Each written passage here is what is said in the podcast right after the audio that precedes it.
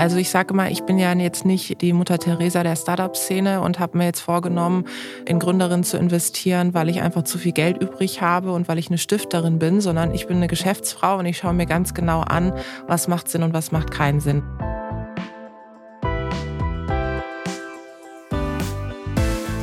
So geht Startup. Mit Sarah Heuberger. Tijen Onaran. Den Namen kennen viele von euch wahrscheinlich von LinkedIn. Da ist sie nämlich sehr aktiv und trommelt für die Themen Diversität und Gleichberechtigung und natürlich auch für sich, denn Tijen ist nicht nur LinkedIn prominent, denn sie ist unter anderem auch Unternehmerin, Moderatorin und Gründerin der Beratungsfirma Global Digital Woman. Seit einiger Zeit ist sie auch als Startup-Investorin aktiv. Wie sie den Sprung in diese Welt geschafft hat, welche Investments sie bisher so abgeschlossen hat und welche neuen Themen sie auf dem Zettel hat, darüber will ich heute in der heutigen Folge von So geht Startup mit ihr reden. Ich bin Sarah Heuberger von Gründerszene. Tijen, schön, dass du heute bei uns in der Redaktion bist. Was für eine wunderbare Anmoderation. Ich freue mich sehr, hier sein zu dürfen. Ich habe es gerade schon gesagt, es gibt ziemlich viele Jobtitel, mit denen man dich so beschreiben könnte. Als was bezeichnest du dich denn selbst? In erster Linie als Unternehmerin und ich muss sagen, dass ich auch lange dafür gebraucht habe, dass das auch andere tun, mich als Unternehmerin zu bezeichnen. Weil als ich angefangen habe mit dem, was ich mache, nämlich für das Thema Diversity einzustehen, du hast es gerade gesagt, haben das sehr viele Menschen da draußen nicht so richtig fassen können. Die haben immer gedacht, ich bin irgendwie so eine Netzwerkerin. Ich hatte ja auch mein erstes Buch, die Netzwerkbibel, genau zu dem Thema veröffentlicht. Und die dachten so, alles so eine Netzwerktante, die bringt ein paar Frauen zusammen. Und es war auch so, dass in Artikeln immer Netzwerkerin, Netzwerkkönigin und sowas stand. Und äh, ich habe dann immer gesagt, ja, aber Global Digital Women ist nicht eine NGO oder ist auch keine Stiftung, ist eine GmbH, das ist ein Unternehmen. Ich bin genauso Unternehmerin wie alle anderen, die es da draußen auch gibt. Und das hat lange gebraucht. Und apropos Branding und Sichtbarkeit, das sind ja auch Themen, die mich beschäftigen. Aber seit ja, einiger Zeit, auch durch das Thema der Investments, haben Menschen da draußen verstanden, die ernährt sich nicht nur durch Luft und Liebe und Diversität, sondern verdient auch Geld damit. Also würdest du sagen, diese Startup-Investments, die du jetzt noch gar nicht so lange ja machst, haben auch dazu beigetragen, dass du nochmal dich so ein bisschen umbranden konntest? Total. Das Witzige war, als ich so die ersten Investments gemacht habe und die dann publiziert habe, bekannt gegeben habe, haben die Leute gesagt, aber von welchem Geld investierst du denn? Und dann habe ich gedacht, von meinem Geld? Und dann so, ach so, ach du verdienst mit Global Digital Women Geld. Ach so, hä, wie ist denn das Businessmodell? Also es war für viele auch lange Zeit eben nicht fassbar, weil natürlich, wenn du dir die Startup-Szene in Deutschland anguckst und natürlich auch darüber hinaus, gibt es ja so die Fraktion, die ein klassisches Produkt hat, dann gibt es diejenigen, die Dienstleistungen haben. Und alles, was so in between ist, also nicht greifbar ist, ist natürlich für viele unverständlich verständlich und daher war das eben lange so, dass erklärungsbedürftig war, kann ich auch nachvollziehen, aber mittlerweile, glaube ich, ist überall angekommen, dass man, wenn man sich für Diversity einsetzt, damit auch ganz gut Geld verdienen kann. Sogar auch Geld verdienen kann damit, ja.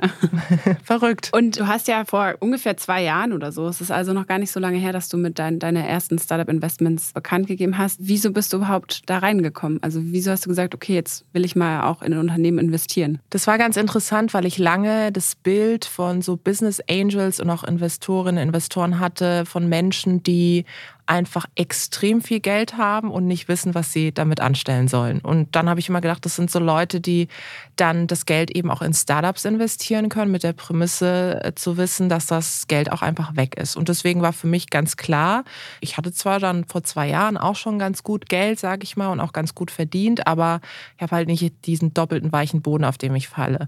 Und dann habe ich ja durch Global Digital Women auch viele Geschäftsmodelle gesehen, weil durch die Events, die wir da veranstalten, wo wir Gründerinnen zusammenbringen, aber auch Frauen aus dem Mittelstand, aus den Konzernen, habe ich immer so Frauen kennengelernt, die eben spannende Geschäftsmodelle hatten. Dann haben wir einen Award, den Digital Female Leader Award, wo wir Frauen auszeichnen im Digitalbereich.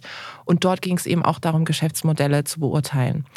Und da gab es in verschiedenen Kategorien immer schon Startups. Und ich habe immer gedacht, boah, das sind echt coole Startups. Und eigentlich, also wenn ich mal irgendwann was machen wollen würde, dann würde ich in Gründerinnen investieren. Und irgendwann gab es in einer Kategorie Pumpkin Organics. Das war mein erstes Startup, in das ich investiert habe, von Jacqueline Schnau. Das ist ähm, eine Gründerin, die ein Startup gegründet hat im Bereich Babynahrung ohne Zucker. Und dann sind wir connected worden und dann hat die gesagt, warum investierst du eigentlich nicht, Tijen? Und ich so, stimmt, Jacqueline, gute Frage, warum mache ich das eigentlich nicht? Du hast so viel Ahnung jetzt auch von Unternehmertum, du hast so ein breites Netzwerk und du könntest mir nicht nur mit Kapital helfen, sondern vor allem auch mit deinem Netzwerk und mit deiner Sichtbarkeit. Und dann war das mein erstes Investment. Und ab dann ging es weiter, ne? Da können wir dann auch gleich nochmal drüber reden. Aber ähm, jetzt hast du gerade schon Pumpkin Organics erwähnt, dein erstes Investment. Ähm, ja, machen Bioessen für Babys. Also eigentlich würde man denken, ist jetzt kein typischer Venture Case. Nee. Überlegst du dir dann, wenn du investierst, da auch, wie das ausgehen könnte? Also ich meine, der beste Fall wäre wahrscheinlich, wenn es dann irgendwann von einer großen Handelskette übernommen wird, weil ja, irgendwie muss es sich dann trotzdem auch rechnen. Total. Also ich sage immer, ich bin ja jetzt nicht die Mutter Teresa der Startup-Szene und habe mir jetzt vorgenommen, in Gründerinnen zu investieren, weil ich einfach zu viel Geld übrig habe und weil ich eine Stifterin bin, sondern ich bin eine Geschäftsfrau und ich schaue mir ganz genau an, was macht Sinn und was macht keinen Sinn. Und der Case jetzt mit Pumpkin Organics war für mich deswegen spannend, weil Statistiken zeigen, dass wenn man im Bereich Babynahrung oder generell Babys etwas in Deutschland macht, dass man das weltweit dann sehr gut schafft, weil weil wir in Deutschland generell gerne auch Geld für das Thema Erziehung und Babys und Nahrung ausgeben. So. Und das vor allem ehrlicherweise eben auch die Frauen tun. Und das habe ich mir dann angeguckt und gedacht, naja, wenn ich mir jetzt die anderen Marken auf dem Markt eben anschaue, die es so gibt, auch im Bereich Babynahrung, die sind zwar spannend, aber die haben etwas, was Startups nicht haben, die transformieren sich nicht so und haben auch nicht so diese Coolness, diese Modernität und auch natürlich diesen Ansatz, nachhaltiger unterwegs zu sein. Und das zusammen mit der Glaubwürdigkeit der Gründerin Jacqueline hat mich dann am Ende auch überzeugt zu sagen, ich gehe da rein als jemand, die, ja, jetzt einmal privat natürlich, ich habe äh, keine Kids, ja, nicht so viel an sich damit zu tun hat, aber das zeigt eben auch, ich muss nicht in jedem Geschäftsbereich alles selber kennen oder erlebt haben, um dann am Ende zu investieren. Aber bester Ausgang wäre dann ein Rewe, ein DM oder sowas, kauft das dann irgendwann? Also ich würde natürlich nicht Nein sagen und wenn das jetzt irgendjemand hört, soll sich direkt bei Jacqueline melden. Die Frage ist nur, ob sie zu dem Zeitpunkt jetzt gleich zusagt. Aber natürlich ist das äh, die Rechnung, die man auch als Investorin in dem Fall macht, zu sagen, was ist Big Picture, wo wollt ihr hin? Und das ist übrigens auch etwas, was ich sehr dezidiert in den ersten Gesprächen anspreche. Also was wollen die Gründerinnen erreichen? Und wenn die sagen, weißt du, es geht erstmal nicht primär darum, dass wir in den nächsten, lass es fünf Jahren oder sieben, acht direkt verkaufen, sondern wir wollen hier ein nachhaltiges Unternehmen aufbauen, vielleicht sogar ein Mittelständler. Dann kann ich mir ja immer noch überlegen, ob das für mich businessmäßig Sinn macht oder nicht. Und daher sind für mich die ersten Gespräche immer sehr entscheidend, um festzustellen, I'm in or out. Werbung Versicherungen sind ein notwendiges Übel im Gründungsalltag? In nur 15 Minuten kannst du das ändern. Die Techniker Krankenkasse berät Gründende rund um das Thema Sozialversicherungen. So weißt du bei jeder Neueinstellung genau, was zu tun ist. Nutze jetzt den Rückrufservice und buche deine kostenlose 15-Minuten-Beratung unter socialpizza.tk.de. Mehr Infos gibt's in den Show Notes. Dann nimm uns doch noch mal mit, wie findest du denn deine restlichen Investment? Also wie wählst du die aus? Mittlerweile hast du ja, glaube ich, so neun ungefähr. Mhm. Das haben wir auch neulich auf unserer Seite bei Gründerszene gefeatured, mhm. den Portfolio-Check.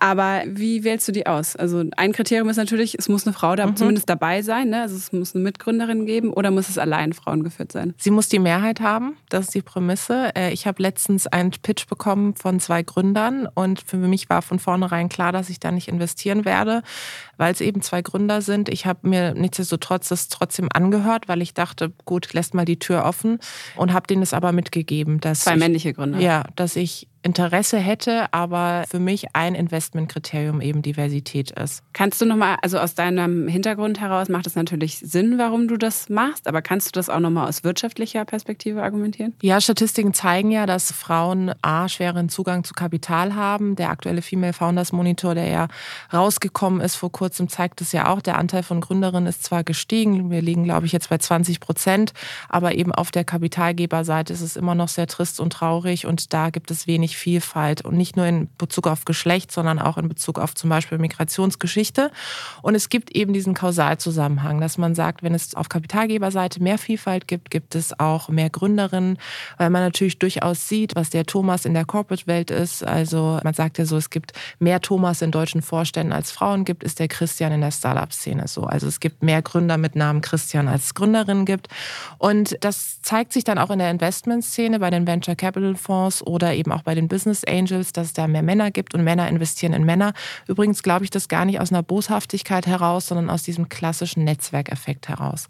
Und wenn du eben mehr Gründerinnen haben möchtest, musst du an die Strukturen ran. Und wir haben in den letzten Jahren sehr häufig das Narrativ rauf und runter dekliniert, zu sagen, ja, die Gründerinnen müssen mutiger sein, sie müssen sichtbarer sein. Wir haben diese Klaviatur jetzt ewig lang miteinander gespielt, aber wir sehen ja, es verändert sich zwar etwas, aber nur minimal. Und deswegen müssen wir an die Strukturen und deswegen Kapital. Und deswegen habe ich gesagt, ich gebe auch aktiv Geld neben meiner Sichtbarkeit, neben meiner Öffentlichkeit und neben der Positionierung. Und daher ist es sozusagen, gibt es diesen Kausalzusammenhang, mehr Investorinnen, mehr Gründerinnen. Und zweiter Punkt ist, zeigt, dass wenn Gründerinnen Geld einsammeln, sie aus dem eingesammelten Geld mehr machen nach hinten raus, also langfristig als Gründer. Und das ist natürlich, da bin ich wieder bei der Business-Entscheidung. Also es ist eben nicht ein Charity-Projekt, was ich hier ähm, rauf und runter dekliniere seit Jahren, sondern für mich ist Diversity ein Business Case und ganz speziell in der Startup-Szene. Und um ehrlich zu sein, wundere ich mich immer, dass auch gerade seitens der VCs das auch noch niemand so richtig oder wenige verstanden haben, dass auch wenn sie an sich in den Fonds diverser werden, dass sie ein viel diverseres Portfolio dann auch haben. Aber ich gebe ja die Hoffnung nicht auf, ich bin ja Grundoptimistin. Also es gibt schon, mein Eindruck wäre, dass es schon Bemühungen gibt, aber es ist natürlich, es geht halt sehr, sehr langsam und die paar Partner, die neu ernannt werden, da sind wenige Frauen dabei. Aber es gibt zum Beispiel ja Auxo jetzt, Nicht auch großartig. Female Fonds, die jetzt zusammen mit anderen großen Fonds co-investieren. Also es verändert sich schon ein bisschen was, aber es geht natürlich äh, sehr, sehr langsam. Da würde ich dir zustimmen auf jeden Fall. Okay, jetzt habe ich dich gerade unterbrochen. Eine Investmentthese ist, mhm. eine Frau mhm. muss die Mehrheit haben. Was sind sonstige Kriterien? Das Lustige ist, weil du das gerade sagst, wenn man sich jetzt mein Portfolio mal anguckt, ja, dann ist es recht divers. Also auch da das Thema Diversität in den Geschäftsmodellen. Aber wenn du dir es genau anschaust, gibt es einen Life Circle, der sehr witzig ist. Also denken wir an das Thema Dating oder wie man Leute kennenlernt. Ja, ich habe in Waves investiert, ist eine Dating-App per Sprachnachricht. So, dann gehst du einen Schritt weiter, du lernst die Person kennen, du triffst sie. Was machst du dann? Dann kommst du dir vielleicht näher, dann schaust du dir was an. Das ist Cheeks, das ist die Erotik-Slash-Porno-Plattform. Dann holst du dir vielleicht ein paar Produkte, wo du sagst, könnte ja Spaß machen, AK Gleitgel bei Never Not. Und wenn das alles funktioniert, bist du bei Babynahrung und bei Pumpkin Organics. Lustigerweise hat mir das äh, vor kurzem mal jemand geschickt und meinte so, Tijen, ist das das Storytelling? Ist das äh, deine Investmentstrategie? Ist es nicht mich, Gründerin ist das eine Kriterium. Für mich ist auch ganz entscheidend, inwieweit die Startups eine Veränderung anstoßen wollen in ihren jeweiligen Geschäftsfeldern oder Geschäftsbereichen. Und natürlich der berühmte Impact, wobei ich sagen muss, es gibt kaum mehr Startups, die eigentlich keinen Impact haben. Das ist für mich die Basis des Ganzen. Für mich ist viel spannender, inwieweit sie unsere Wirtschaft positiv und nachhaltig verändern wollen und was da ihr Punkt ist. Und last but not least, eigentlich ist es so, ich bin ja, ich gehe ja Early Stage rein, dass ich in Ideen investiere, die heute gar nicht so on vogue sind. Weil für mich ist Unternehmertum nicht etwas zu machen, was total modern ist, sondern Unternehmertum bedeutet eigentlich der Idee voraus zu sein. Als ich gegründet habe vor fünf Jahren Global Digital Women, war das Thema Diversity gar nicht so on vogue, wie es heute ist. Und so ist es bei den Startups, die ich mir jetzt auch angucke oder die an mich herangetragen werden, auch häufig so, dass Ideen an mich rankommen und die sagen, pass auf, jetzt ist es vielleicht kein Thema, aber in zwei Jahren wird das Thema weibliche Gesundheit noch ein viel stärkeres sein, als es jetzt jetzt der Fall ist. Und das finde ich dann wiederum spannend. Also so ein bisschen nicht das zu machen, was alle machen, sondern sich anzuschauen, was könnte in zwei bis drei Jahren so der absolute Knaller sein. Was sind so typische Tickets, die du dann schreibst? Also wie viel investierst du dann? Es hängt so ein bisschen davon ab. Also ich versuche schon bei 50 einzusteigen. 50.000 geht dann natürlich hoch. Es hängt so ein bisschen davon ab, wo das Startup gerade steht.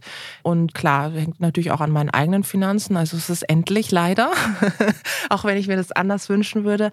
Aber es hängt wirklich an dem Punkt der Startups ab und auch welche Tickets sie tatsächlich auch noch vergeben. Also ich habe mittlerweile, und das ist ganz spannend, als ich vor zwei Jahren angefangen habe, mich mit dem Thema zu beschäftigen, war ich schon ein bisschen Alien in der Branche, weil ich habe halt selber keine Investoren drin. Wir sind Cashflow finanziert.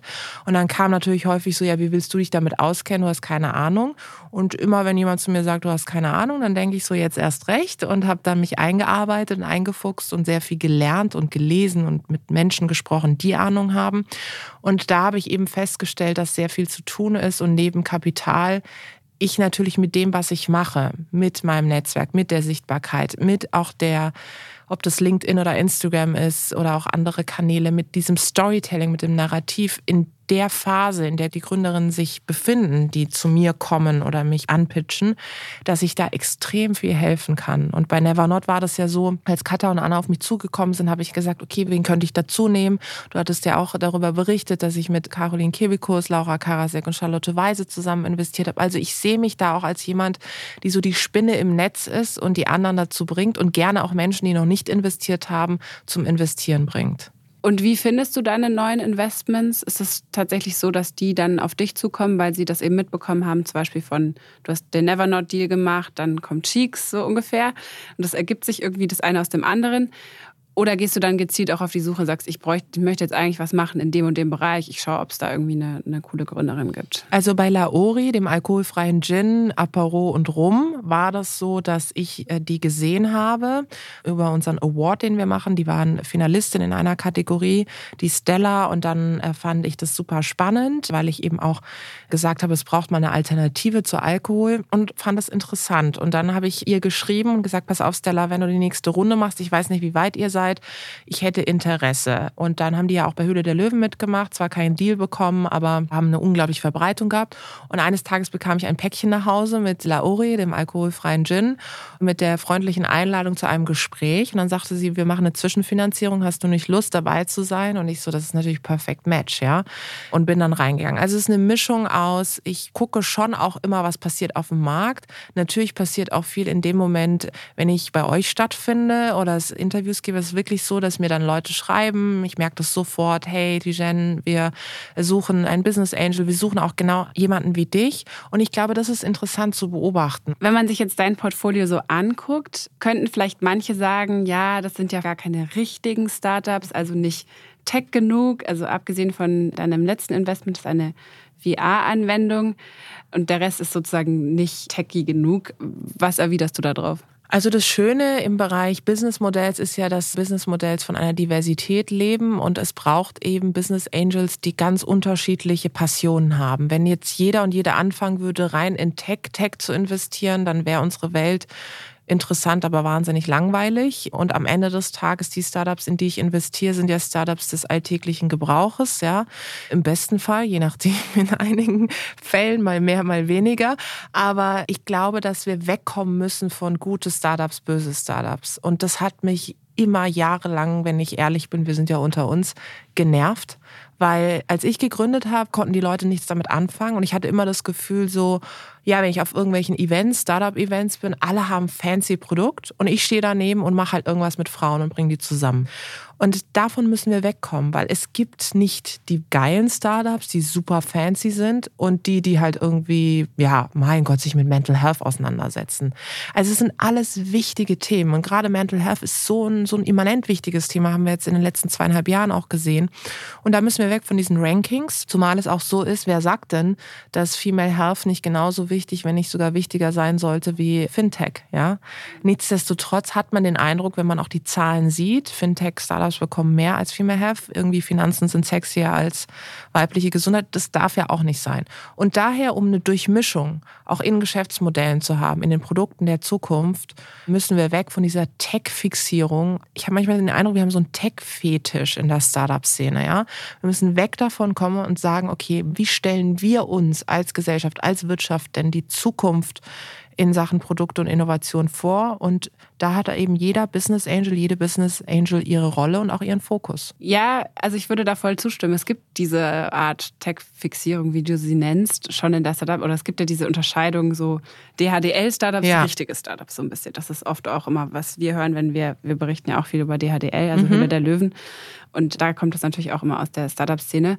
Was da vielleicht so ein bisschen dazu passt, das hast du vorhin auch so kurz schon angesprochen, da würde ich gerne noch mal ein bisschen näher drauf eingehen. Dieses, du bist ja so als Externe, mhm. als als Laien sozusagen mhm. in diese Startup-Welt reingekommen mhm. und hast gesagt, so, hey, hier bin ich. Mhm. Und dann waren alle so, ja, was machst du denn hier und was ist deine Expertise? Wer ist diese Person? Wer ist sie? Und äh, kannst du das nochmal so ein bisschen erzählen? Also wie war da auch die Rückmeldung? Hast du die Startup-VC-Welt als eher verschlossen wahrgenommen? Ja, wie war da so das Feedback auch vielleicht von anderen Investoren? Investoren sind ja meistens tatsächlich. Also ich war ja die letzten Jahre, bin ich ja schon leid erprobt, was so Feedback betrifft, was äh, meine Tätigkeiten auch betrifft. Gerade wenn du dich für Diversity einsetzt, kriegst du nicht nur Liebe, sondern du kriegst auch sehr viel ja, Fragezeichen, um es mal diplomatisch auszudrücken. Ja. Und als ich dann angefangen habe, vor zwei Jahren, mich mit dem Thema Startups auseinanderzusetzen, die Vernetzung zu Pumpkin Organics kam übrigens über Ann-Christine Achleitner, die wirklich eine tolle Freundin von mir ist und und auch eine Wegbegleiterin. Und die hat dann gesagt, Jen, pass auf, werde nie vergessen, wir machen jetzt mal so eine Working Session. Also wir nehmen uns jetzt mal eine Stunde Zeit und ich erzähle dir mal die ganzen Begriffe. Also Dealflow, Track Record. Ich immer so, Track Record, was ist das? Ist das Musik? Ist das eine Playlist? Was ist Dealflow? Okay, so. Also es war wirklich so und es ist nicht irgendwie Phishing vor irgendwas hier, sondern ich musste sehr viel am Anfang nachgoogeln wenn du selber ein Unternehmen auf Cashflow basiert gegründet hast, dann kennst du diese fancy Begriffe einfach nicht, ja, so. Und dann ähm, sagte sie, wir machen jetzt mal diese Working Sessions, haben wir dann gemacht. Sie hat, pass auf, alle kochen mit heißem Wasser und du musst einfach, aber die Begriffe musst du drauf haben. Du musst wissen, weil das ist eine Sprache, die die sprechen und das ist auch so, die verstehen sich alle über diese Sprache. Und ich weiß noch, als ich dann das erste Gespräch mit dem Investor hatte, war ich so ganz stolz, dass ich so alle Begriffe, dass ich gleich Klick gemacht hat. Nichtsdestotrotz gab es Investoren, die wirklich zu mir gesagt haben, in Frauen zu investieren ist kein Business Case. Und eben auch so nach dem Motto, ich soll mal meine Hausaufgaben machen und ich soll selber auch mal erstmal versuchen, Investoren zu gewinnen für meine Unternehmen. Und dann kann ich das beurteilen. Und das finde ich einfach einen falschen Weg, weil was ist das Tollste bei Startup Investments, dass du auf der Kapitalgeberseite Unternehmer, Unternehmerinnen hast? Die das nachempfinden können, die Ups und Downs, die unternehmerisch auf dein Unternehmen gucken, ökonomisch und auch mit der Innovationsbrille drauf und nicht nur rein aus einer ich bin Expertin für Brille, sondern wirklich als Unternehmerin zu sagen, okay, das kommt rein, das geht raus, äh, wie ist das mit deinem Cashflow, kommst du noch mit deinem Geld zurecht und so weiter und so fort. Deswegen bin ich der festen Überzeugung, es braucht auch mehr Unternehmer, Unternehmerinnen, die zu Business Angels werden. Ich bin ja immer jemand, die, wenn, wenn Leute zu mir sagen, das kannst du nicht oder ist es noch zu früh oder wart mal ab, du bist noch nicht so weit, dann denke ich mir so, okay, jetzt erst recht und jetzt würde ich auch sagen, ich bin mehr weitergekommen denn je.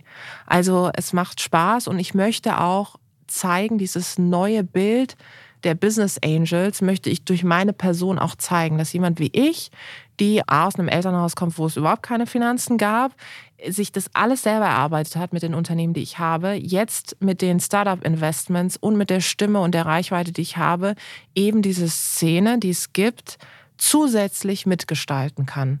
Und da würde ich mir wünschen, ich brauche nicht ständig Applaus, auch von der VC-Szene oder auch von anderen Investoren, Investoren, aber ich würde mich schon freuen, wenn es da mehr Zusammenarbeit gäbe oder wenn man eben auch mehr gemeinsam machen kann. Ja. Und das ist bis dato noch nicht so? Also ich habe jetzt mittlerweile ein super gutes Netzwerk. Du hast auch Auxo zum Beispiel erwähnt, die haben mir auch schon Startups geschickt von VCs. Also es ist durchaus so, dass ich immer wieder merke, dass auch, du hast vorhin gesagt, auf VC-Seite sich mehr verändert. Da sitzen immer mehr like-minded People, die das auch verstehen, dass Diversität eine gute Geschichte ist, dass es nicht darum geht, irgendjemandem was wegzunehmen.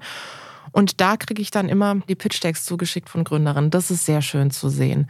Aber ich glaube, dass, dass eben dieser, dieser Tech-Fokus und, und dieser Typus Investor, ja, oder Typus Business Angel, der ja auch von bestimmten Unis dann irgendwie kommt und sich dann auch wieder in Gründern zeigt, dass man den eben auch mal hinterfragen kann und, und neue Menschen entgegensetzen kann, neue Persönlichkeiten. Also als ich das erste Mal eben da investiert habe oder in die ersten Startups, habe ich auch mit meiner Familie drüber gesprochen. Ich meine, die haben ja lange nicht kapiert, was ich sonst so mache ne, mit Global Digital Women, Frauen und so. Mein Vater immer so, was macht diese Frau? Ja? Und dann habe ich jetzt noch gesagt, ich investiere in Startups, in Geschäftsmodelle. Und das ist sehr interessant, weil meine Eltern jetzt auch über mich an dieses Thema Investment gekommen sind. Für die war ja investieren immer so, wir gehen irgendwie zur Bank und legen Geld an ja, und bringen das Geld in Scheinen sozusagen mit, ja. Und jetzt ist so, ah, cool, und die Produkte. Und meine Mutter guckt jetzt auch irgendwie Höhle der Löwen und dann ruft die mich immer an und sagt, guck mal, da gibt's ein cooles, da gibt's ein cooles, wie nennst du das immer? Start up oder ich so, nee, Start-up. Also es ist sehr schön. Es ist für die gesamte Honoran-Familie eine schöne Weiterbildung. Sehr gut. Jetzt hast du gerade erwähnt, du hast dieses Start-up-Denglisch, nenne ich es mal, gelernt und hast es dann angewandt und hast dich dadurch irgendwie bist schon so einen Schritt rein in die Szene gekommen. Was hättest du denn noch für andere Tipps für Leute, die vielleicht auch von außerhalb kommen und bisher noch keine Berührungspunkte mit Startups hatten, aber vielleicht irgendwie investieren mhm. möchten oder selber gründen wollen? Es wird immer so so sehr herabschauend auf die Business Angel Zahnärzte. Das ja, ist immer so dieser total. geflügelte Begriff von jemandem, der extern ist, aber gerne investieren ja. möchte, was ja eigentlich super ist, weil mehr Geld the more the merrier, aber gleichzeitig wird man da schon immer so ein bisschen ja. herabschauend angeguckt. Ja, auch hier ist es erstmal wichtig zu verstehen, es gibt nicht die Good Guys und Bad Boys sozusagen. Es gibt nicht die gute Seite der Investoren, Investorinnen und die schlechte Seite. Ja, das gibt es einfach nicht. Es ist alles, äh, auch die Szene verändert sich ja und da gehört ja auch eben eine Vielfalt an verschiedenen Persönlichkeiten dazu. Was ich als Tipp mitgehen würde, ist, sich nicht blenden zu lassen und nicht zu glauben, dass alle anderen es drauf haben, aber man selber nicht und auch nicht davon auszugehen, es gibt keine doofen Fragen. Also das ist ja jetzt eine Lebensweisheit, die ich nicht erfunden habe, sondern es ist so, wenn du etwas nicht weißt, dann stell halt die Frage und ich weiß, es ist erstmal total blöd, wenn man in so einem Setting unterwegs ist und alle schmeißen sich die Begriffe an den Kopf und du gehst heimlich was bei mir passiert ist, auf einer Gründen der Veranstaltung, wo dann alle irgendwie um Städtisch drum standen und dann immer die Flow, bla bla bla. Und dann bin ich heimlich auf die Toilette und habe mein Handy genommen, gegoogelt, weil es mir einfach so unangenehm war. Ja, Heute würde ich das natürlich ganz anders machen. Würde ich sagen, so können wir mal Deutsch reden, was meint ihr denn oder so. Heute habe ich natürlich dieses Selbstbewusstsein. Und daher wäre mein Tipp, weg von dieser maximalen Überforderung hin zu mehr Realität im Analogen und sich Step by Step zu überlegen, wie kann meine Rolle als Business Angel auch aussehen? Ist es die Rolle der Expertin, des Experten? Ist es die Rolle des Türöffners, der Türöffnerin? Ist es wirklich für mich reines Kapital? Ist es eine reine Investmentanlage? Dann wird meine Investmentstrategie auch eine andere sein. Und da sehr klug zu überlegen, warum möchte ich eigentlich investieren? Das machst du ja in anderen Investmentbereichen genauso. Wenn du dir eine Wohnung oder eine Immobilie zulegst oder eine Aktien anlegst, dann überlegst du ja genau, okay, wie sieht mein Portfolio Portfolio aus und worauf zahlt mein Portfolio am Ende des Tages auch ein? Und dann zu sagen, wie sieht meine Strategie konkret aus und was erwarte ich auch von den Gründern und Gründerinnen? Ja, also ich gucke mir zum Beispiel die Gründerinnen auch immer an mit der Prämisse, schaffen die das durch jeglichste Krise? Also bin ich der Auffassung, dass wenn alles schief läuft und das Startup wirklich gerade fast an die Wand fährt, ob ich der Person es zutraue, dass die Person sich sich selbst wieder aufrappelt und das Startup wieder aufrappelt. Und bei allen Investments, die ich bisher gemacht habe, ist das der Fall, sonst hätte ich nicht investiert. Und daher immer mein Appell, alle anderen kochen auch nur mit heißem Wasser, sich nicht blenden lassen, sondern anlesen, mit Leuten sprechen, die eine Ahnung haben, an Christine Achleitners in einem Netzwerk haben, die die besten Mentorinnen sind und das Ganze mit Leichtigkeit angehen. Du machst ja deine ganzen Investments bislang als Business Angel. Dabei hattest du vor zwei Jahren auch ungefähr den Plan, einen eigenen Fonds aufzusetzen. Es sollten eigentlich 50 Millionen wolltest du einsammeln. Ja, was ist daraus geworden? Ist das jetzt so ein Fall, wo die Hater gesagt haben, das ist noch zu früh und das ist diesmal tatsächlich eingetreten? Also ich bin ja immer ein Fan davon, mit Ideen rauszugehen und nicht irgendwie die ganze Zeit durch die Gegend zu laufen, zu sagen, ich würde mal und so, sondern es ist ja so, dass als ich das bekannt gegeben habe, für mich das auch Mittel zum Zweck war, um Menschen auf diese Idee aufmerksam zu machen. Das hat auch sehr gut funktioniert, muss man sagen. Also meine Idee war und ist ja institutionelle Kapitalgeber und Anleger zu gewinnen, also sprich Unternehmen. Und da sind auch Unternehmen auf mich zugekommen. Ich habe ja auch sehr viel Kontakt zu Unternehmen, die tatsächlich auch schon Zusagen gemacht haben. Also die gesagt haben, wir sind auf jeden Fall dabei, wir haben da Lust drauf. Bürokratisch bin ich auch sehr weit gekommen. Ja. Und dann habe ich aber für mich festgestellt, dass es für mich schon wichtig ist, erstmal selber zu sehen, wie läuft denn dieses Investmentspiel eigentlich ab und was brauchen die Gründerinnen ganz konkret, weil ich kann jetzt natürlich einen Fonds auflegen und ich meine, ich werde das nicht selber managen. So schlau bin ich dann schon, dass ich weiß, dass es eine Investmentmanagerin oder eine Partnerin sogar braucht. Aber ich möchte ja schon von dem Bescheid wissen, was ich da mache. Und daher habe ich mir gesagt, ich nehme mir jetzt auch die letzten zwei Jahre mal Zeit und investiere einfach peu à peu mal selber mit meinem eigenen Geld in Startups. Und dann finde ich mal wie eine kleine Feldstudie, ja, habe ich mir dann angeguckt, okay, was brauchen die Gründerinnen ganz konkret, weil die Idee mit dem Fonds ist ja auch ein Ökosystem dann zu bauen. Und das habe ich jetzt gemacht in diesem Jahr 2022.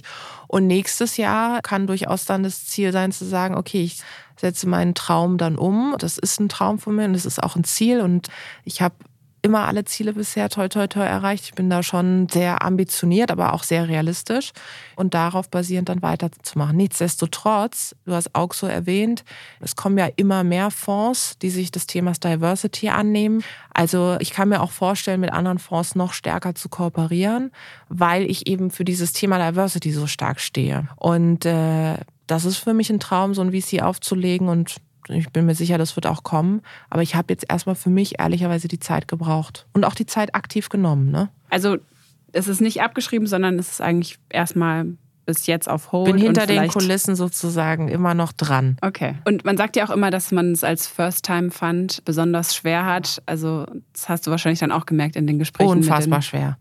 Also es ist unfassbar schwer und es ist aus mehreren Blickwinkeln schwer, weil äh, du gerade auch wenn du nicht aus der Szene kommst, dann auch, sag ich mal, nicht die Expertise hast, so verschiedene Facetten zutage kommen. Ich meine, ich bin jetzt nicht die Person, die Schwierigkeiten hat, auf andere Leute zuzugehen. Ich glaube, das merkt man auch. Aber bis du mal rausgefunden hast, wer wie Kapital hat, wer wie bereit ist, auch in so einen Case zu investieren, plus natürlich auch staatlich. Ne? Also wir haben auch mit der KfW Capital zum Beispiel gesprochen, die durchaus mehr an ihren Diversity-Bestrebungen Bestrebungen arbeiten kann, mal da an der Stelle nur gesagt. Aber das ist dann natürlich super schwierig und klar kam immer wieder das Feedback, hey, macht eure Hausaufgaben oder macht deine Hausaufgaben. Und das fand ich auch total gut und wichtig übrigens. Ne? Das will ich gar nicht irgendwie in Frage stellen. Aber es ist so ein Teufelskreislauf, weil auf der einen Seite wird dir von Kapitalgebern gesagt, du hast die Expertise nicht. Und auf der anderen Seite wird dann gesagt, ja, aber wir brauchen mehr First-Time-Funds und wir brauchen auch mehr spezifischere Fonds. Und interessant ist, im Nachhaltigkeitsbereich geht es. Also da habe ich das Gefühl, dass viel mehr Kapital jetzt bereitgestellt wird. Aber wenn dann ein Fonds kommt, der sagt, naja, aber Diversity ist was, Diversity ist immer noch nicht so in diesen Rankings und in der Wahrnehmung mit diesem ökonomischen Aspekt verbunden. Und deswegen ist es noch eine große Zurückhaltung. Ich vermute aber und ich glaube und das sehe ich auch, auch durch unsere Beratung, dass sich das in den nächsten Jahren nochmal massiv verändern wird, weil auch die Investoren immer mehr Druck machen auch übrigens im Hinblick auf Corporates und so, dass die diverser aufgestellt werden. Die Politik macht mehr Druck, EU-seitig wird da mehr kommen. Also je höher der Druck, desto mehr verändert sich was, so ist das leider. Und deswegen bin ich auch hier wieder sehr optimistisch, dass die First-Time-Funds in die Richtung dann auch mehr Möglichkeiten haben. Ich würde dir auf jeden Fall zustimmen bei diesen Climate Tech Fonds. Da gibt es ja jetzt einige. Es gibt ja Planet A und den World Fund von Ecosia und so. Also da sind wirklich jetzt auch einige auf dem Markt. Und dann ist natürlich auch die Frage so, gleichzeitig entdecken auch die großen VCs Climate Tech oder vielleicht auch natürlich frauengeführte Unternehmen, weil die ja einfach genauso gut sind oder besser. Und genau, dann ist auch ein bisschen die Frage, was ist denn eigentlich noch mein, mein USP? USP? Also womit grenze ich mich eigentlich dann noch ab dadurch? Nichtsdestotrotz sehe ich, dass nachhaltiger offensichtlich sexier ist als Diversität, weil wir hätten ja sonst mehrere Fonds, die sich speziell auf Diversity fokussieren. Übrigens nicht nur auf Geschlecht. Also ich, was ich persönlich ja auch aus meiner Geschichte heraus spannend finde, ist das Thema soziale Herkunft und eben Migrationsgeschichte und die sogenannten Migrant Founders da stärker auch zu unterstützen. Und das wäre ja mal interessant. Und du hast gesagt, die Fonds, die du angehst, sind mehr als spezifische Fonds, die sich eben auf die Fahne geschrieben haben, dezidiert in Gründerinnen zu investieren. Und es liegt unter anderem daran, dass offensichtlich die Investoren sagen und, und die Kapitalgeber, ja, hier Nachhaltigkeit ist etwas, was wichtiger ist oder was für mich einfach mehr Sinn macht. Und das darf doch nicht sein, weil Diversität ist der Treiber für so vieles, für die Innovation von Produkten, ist übrigens auch schützt vor Krisen. Je diverser Teams sind, desto mehr Perspektiven hast du am Tisch. Und das zeigt einfach nur, dass, dass man am Thema dranbleiben muss und nicht nachlassen darf. Jetzt hat sich ja gerade das Investmentklima in den letzten Monaten deutlich getrübt. Merkst du das auch? Inwiefern merkst du das auch? Gerade Seed- oder Pre-Seed-Runden gibt es ja immer noch einige und da hat sich ja die Bewertung zum Glück auch nicht so verändert. Aber ja, inwiefern merkst du das? Ich merke das sehr stark an meinen, äh, an meinen, wie das klingt. Oh, ich wollte es immer an meinen Babys, an meinen Startups, dass die, wenn die jetzt in die nächsten Runden gehen, Schwierigkeiten haben. Und was sich jetzt zeigt, ist ja das, was ich immer gesagt habe. Ein Netzwerk zeigt sich in der Krise. Und so ist es übrigens auch mit Funding. Wenn du gut vorher im Funding warst und gutes Netzwerk dir aufgebaut hast, kommst du auch gut durch die Krise. Was schwierig ist, ist, wenn du jetzt versuchst, ein Netzwerk aufzubauen oder eher so ein labiles, instabiles Netzwerk hast, dann ist es wahnsinnig schwierig. Und daher merke ich schon, dass es schwieriger geworden ist. Was ich aber auch feststelle, ist, dass viele Business Angels sagen, okay, jetzt erst recht, jetzt erst recht, eben A, die Unterstützung und B, eben in innovative Ideen zu investieren, weil die Welt dreht sich weiter und die Veränderung kommt eh. Aber nochmal, ähm, und das auch als Appell an diejenigen, die jetzt zuhören, immer, immer in das Netzwerk investieren, bevor man es braucht. Und ich sehe auch immer sehr stark bei den Investments, jetzt nicht nur bei meinen, sondern auch bei anderen, wie der Cap-Table aussieht und wie stark die Leute sind, die da im Hintergrund aktiv sind, was das Startup betrifft. Und wenn die selber ein gutes Netzwerk haben, sehr loyal sind, auch als Business Angels, das, was ich sagte, diese Partnerschaft auf Gründerinnenseite, auf Investorenseite, dann geht man durch so eine Krise gemeinsam. Und das zeigt sich halt jetzt, wer genau so ein starkes Sounding Board auch hat, ja. Das heißt, du investierst weiter? Ich investiere auf jeden Fall weiter. Also bei mir ist es ja momentan immer so, ne, ich muss, was reingeht, muss auch irgendwie, geht dann auch irgendwann wieder raus, ja, so. Das heißt, ich arbeite natürlich fleißig und mir macht es extrem viel Spaß. Ich hätte das nie gedacht. Ich hätte, ich muss dir auch sagen, ich hätte nie gedacht vor zwei Jahren, dass wir beide jetzt mal hier sitzen und ich darüber spreche. Für mich ist es auch ein großes Privileg, dass ich als jemand, die sich eben da hochgekämpft hat, dass ich das jetzt machen kann. Also, dass ich einfach sagen kann, so, okay, ich habe jetzt Kapital und ich kann das jetzt aktiv jemand anderem geben. Und zwar, ich sag mal, ich spende das jetzt nicht nur in Anführungszeichen, das ist wichtig, sondern ich investiere. Und das ist für mich einfach richtig cool. Und es macht Spaß und ich liebe das. Ich mag das mit den Gründerinnen auch zusammen rumzuhängen und Ideen auszutüfteln. Und das ist wirklich genau meins. Ich hätte das nicht gedacht. Und ich kann mir auch wirklich irgendwann mal vorstellen, mich fast ausschließlich darauf zu fokussieren, weil da meine Talente alle zusammenkommen. Netzwerken, Sichtbarkeit, Positionierung, Menschen zusammenzubringen, für Ideen zu begeistern. Also hätte man die Tijen vor 15 Jahren gefragt oder 20 oder als Kind, was willst du werden, hätte ich nie gesagt, ich will mal Investorin werden. Und heute ist es so. Das sind doch gute Schlussworte. Tijen, schön, dass du da warst bei So geht Startup und uns von deinem Weg in die Startup-Welt erzählt hast. Vielen Dank für die Einladung. Und euch vielen Dank fürs Zuhören. Wir hören uns beim nächsten Mal wieder. Ich bin Sarah Holberger aus der Gründerszene-Redaktion.